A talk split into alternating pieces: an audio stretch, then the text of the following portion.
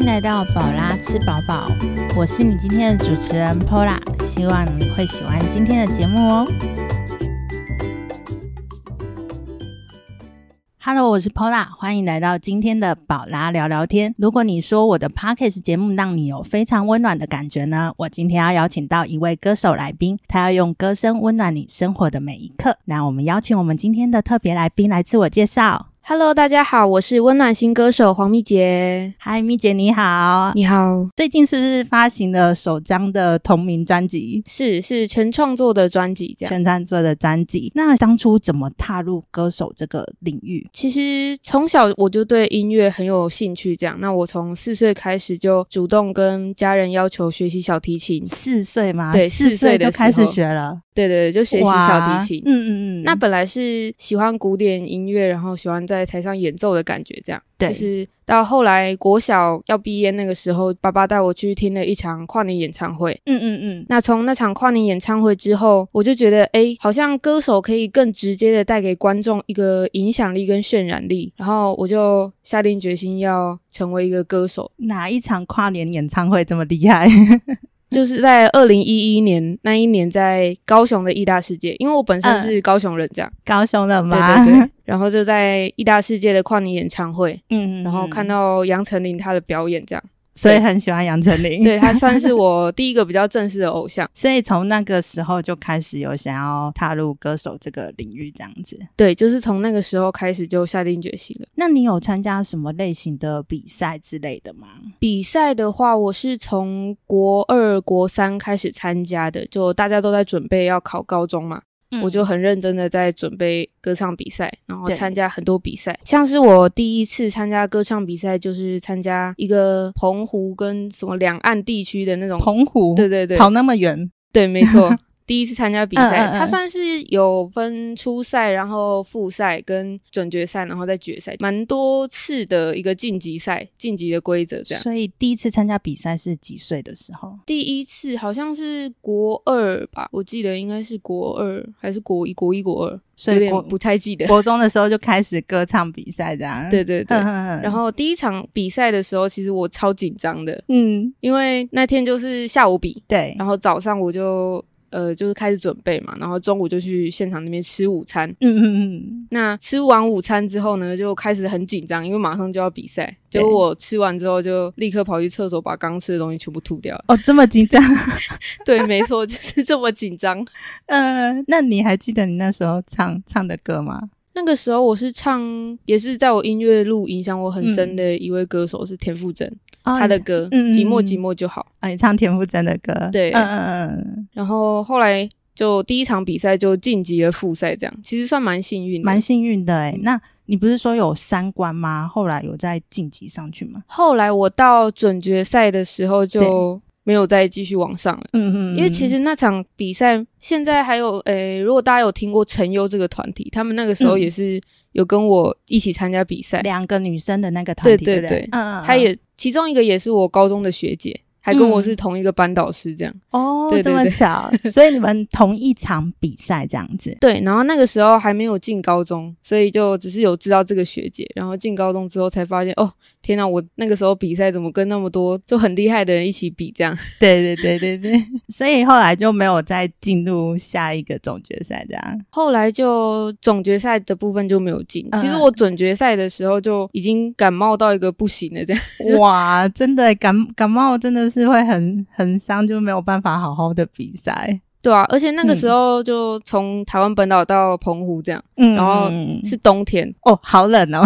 冬天的时候去澎湖真的不是一般人会做的事情。对对对，对，那后来还有在参加其他的比赛之类的吗？后来还有陆陆续续参加一些像社区那种歌友会举办的比赛啊，嗯或是一些呃庙，他们都会举办一些什么，就是、呃歌友会哦。对对对，就很、嗯。年纪很宽广那领域的那种比赛。参，加比赛不是都年纪比较大的，还是都有？有有小到幼稚园，嗯嗯嗯，或者还没还没读书就三三四岁那种，然后又有年长到可能七八十、八九十都有，嗯，就年龄层非常广。所以就是有什么比赛都会去参加看看这样子。对啊，嗯，就嗯觉得要累积一些舞台经验，才能对往后的就是上台的部分比较多经验，也比较不会紧张。那你这一张专辑啊，都是你全创作的，词曲都是，是嗯词曲的部分，词曲都是。嗯这一张专辑总共有几首歌？总共会有七首歌曲。七首歌曲，现在已经是在预购的状态，对，开始预购了。开始预购。好，我们预购的链接也会放在我们那个节目的资讯栏下面哦。好，那我们刚刚聊完就是比赛的部分啊，那我们来聊聊就是这次这张专辑哦。那这张专辑里面有一首歌啊，我觉得跟我的节目非常的相似哦。这首歌叫做《旅途中相遇》。你这首歌的写歌灵感是怎么来的？其实这首歌呢是在讲我跟之前的一些伙伴，然后跟他们之前有在 YouTube 开一个频道，那嗯我们做了一阵子之后，发现呃大家目标可能可能不太一样。所以后来就各自往自己想要的目标前进，但是虽然没有一起做同一件事情，但我们都在彼此生命的旅途中还是很要好，也是彼此很重要的心灵支柱。所以这首歌比较偏向是生命旅途的概念。对对对对，就是很像我们在人生中不同的点，然后跟不同的地方到了同一个地方，大家交错在一起，然后就在那个点相遇了。嗯嗯嗯嗯，然后之后可能又飞往各自不同的领域啊，不同的地方，但是我们却因为那个交汇而有了生命中不同的改变。所以你们那时候也想要开 YouTube 频道，对，我们有做一阵子，然后嗯拍了几支影片，对 有点青涩的影片呢，啊，真的吗？就是有不太点不太成熟的，呃，很年轻的感觉年。轻对啊，啊。那除了呃跟朋友之间的旅行之外啊，你还有没有什么特别的旅游经验？嗯，跟朋友的旅行或者是其他旅游经验呢、跟朋友的旅行，其实我就我刚提到那群人，我们有嗯一起去露营，像我们之前有去威尼斯露营车，不知道有没有听过观众朋友或主持人。威威尼斯，威尼斯的露营车，我们就很喜欢去一些就是呃奇怪的地方踩点，对对，比较深山里嘛，就是远离都市的那种点，嗯嗯嗯，对啊，那次露营车的经验，我觉得蛮特别的，因为是第一次住到露营车，自己开车吗？不是，就是他到一个点，然后就好几台露营车在那边，哦，就有点像是豪华露营的感觉，他就哦。帮你把东西准备好。哦，然后你就进去住，对对对对对对，嗯，觉得那是跟他们一起去，觉得超酷的，因为一进去就有浴室啊、厕所什么都有，然后就在一个房间里面，然后只是空间比较小一点，但是就很温馨的那种感觉，嗯嗯。哎，那你有一首歌叫做《喵喵呼噜噜》啊，你有养猫？是我有养两只小猫，所以平常会带着猫去旅行，会，因为。他们是从很小的时候，四十五天大的时候就开始跟我，就我就领养他们，然后我就会带他们去不同的地方啊。可能一开始只是在家里附近，或者带他们出去可能逛街这样。后来就做了比较大胆的尝试，就带他们去宜兰一日游这样。一日游吗？对，没有，没有住民宿。那个时候还没有。嗯嗯嗯，可是那一次，他们好像因为身体不太舒服，就是那个时候才刚带回来，然后有寄生虫，所以就肚子不太舒服，就在他们的那个篮子里面就呃，对，就拉的犀利。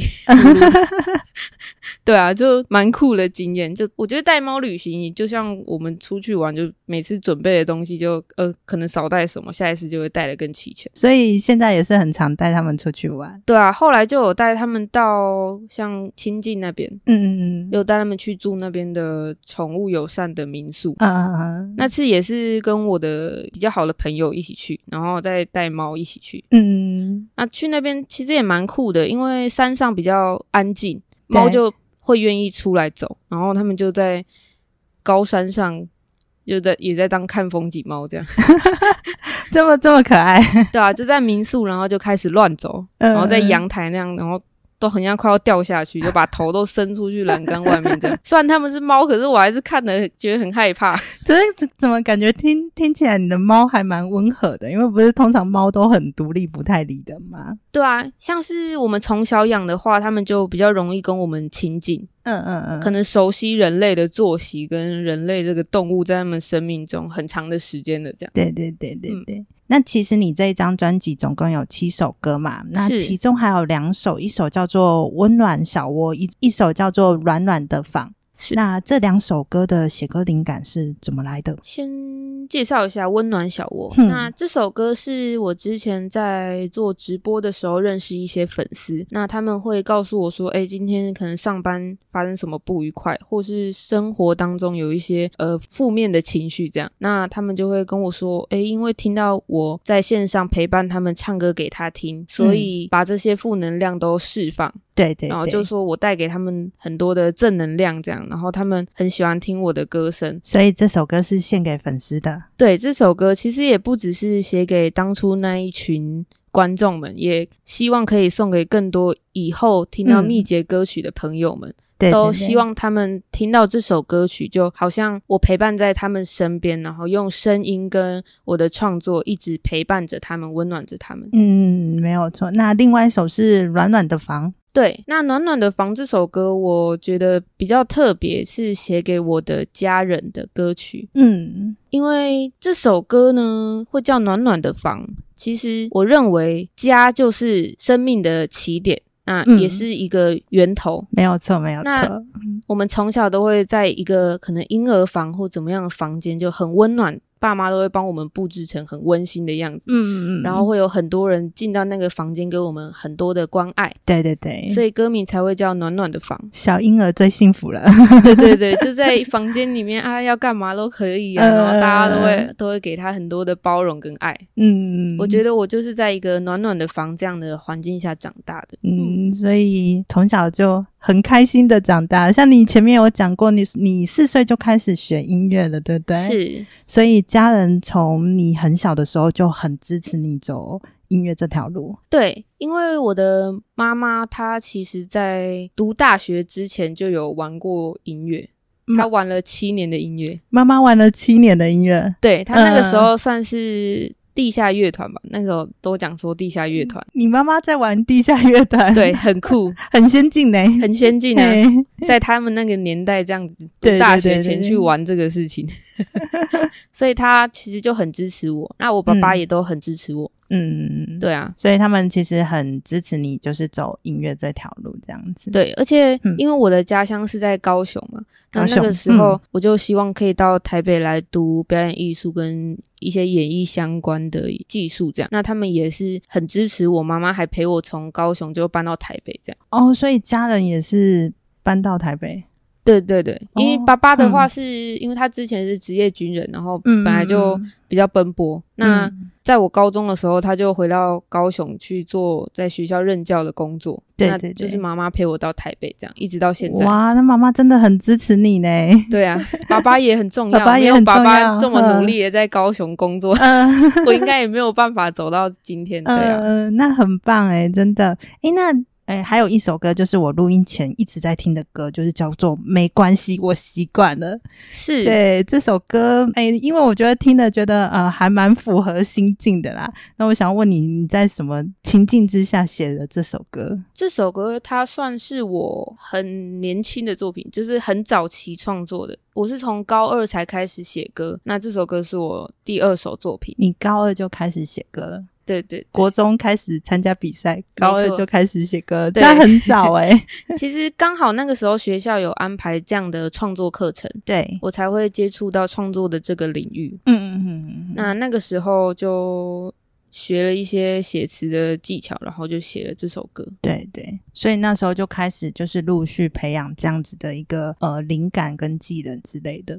对啊，没错。嗯那这首歌是那个时候在写有关跟一个朋友，他就突然不理我了，然后我们就渐行渐远。也 其实也没有渐行渐远，就是很突然，朋朋友不理你嘛？对，突然就不理我了。我好像也做过类似的事情，不理朋友，说不定就是你哦、是我吗？应该不是你啦。可以建议你不理的那个朋友来听一下这首歌曲。没有没有没有，我我我们后来有回复一下感情啊。哦、真的吗？那你比较幸运，就是我到现在跟那位同学都不太有交集了，对吧？嗯，其实这首歌对我来说已经脱离当初那个意义很久了，对，因为他后来被我的创作老师跟我的班导师拿去做合唱团表演的歌曲，哦哦哦，对，所以赋予了这首歌一个全新的意义。对，就跟你原本呃写出来的意境是有一点点不太一样。对，后来这嗯首歌就变成我人生当中的一个里程碑吧，算是很重要的一首成长的部分。那你全部的专辑总共有七首歌嘛？那目前我们提到的就是五首歌，那之后还会有两首，对不对？对，之后还嗯有两首歌曲，那其中一首是在描写我对我自己的一些经历，跟我现在呃之前前一阵子的状态。嗯嗯嗯，那也希望把我经历这个状态的这个感觉带给听众们，这样。嗯嗯那还有另外一首，就是专辑的最后一首歌，是在写说希望大家都可以成为自己喜欢的那个样，就叫做活成自己喜欢的样子。哦，对真的，专辑的最后一首歌，这个歌名真的是很适合现在的人嘞。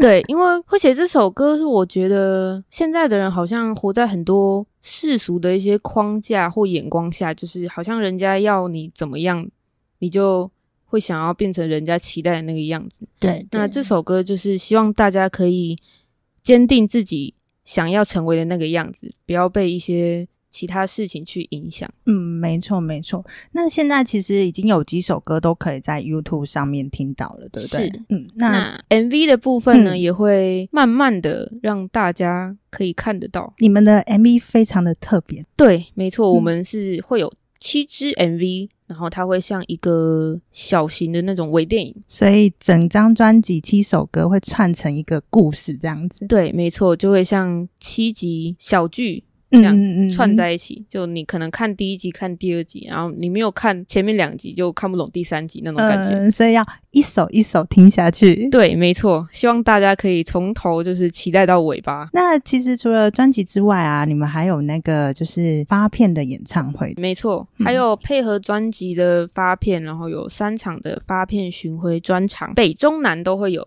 北中南都会有。对，那就是在五月二十九号台北场花样展演空间，那六月十九号呢会到台中 B One 好事空间，七月十号会回到我的家乡高雄的部分，我有在洛克音乐艺文展演空间做演出，嗯。总共有三场。好，那有兴趣的听众朋友呢，我这些讯息呢，我都会放在下面的资讯栏，你可以点下去，然后更认识我们今天的来宾秘诀。我们等下节目最后会放一首歌，那这首歌呢，就是我们刚刚有提到的《旅途中相遇》。那我们今天的节目到这里，谢谢你的收听，也希望你会喜欢我的节目。那我们谢谢我们今天的来宾秘诀，我们下次见喽，拜拜。拜拜。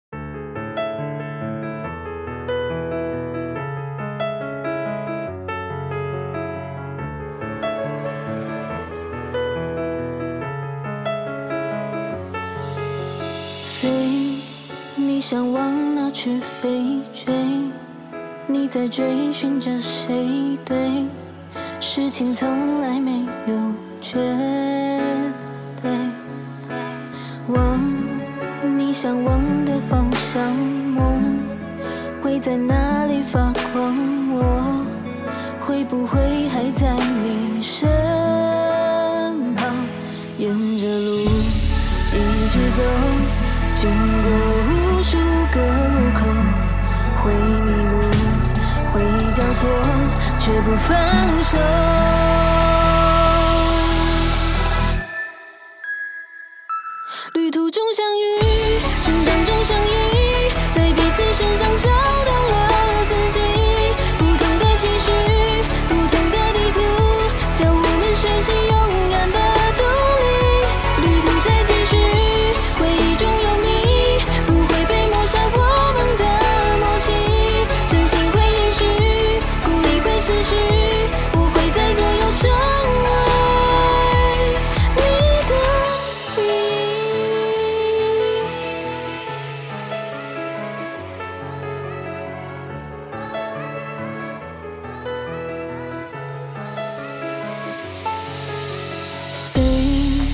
你想往哪去飞追？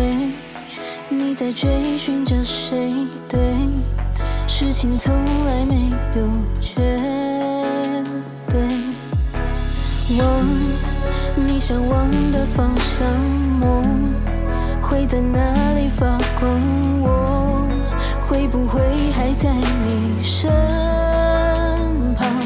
沿着路一直走，经过无数个路口，会迷路，会交错，却不放手。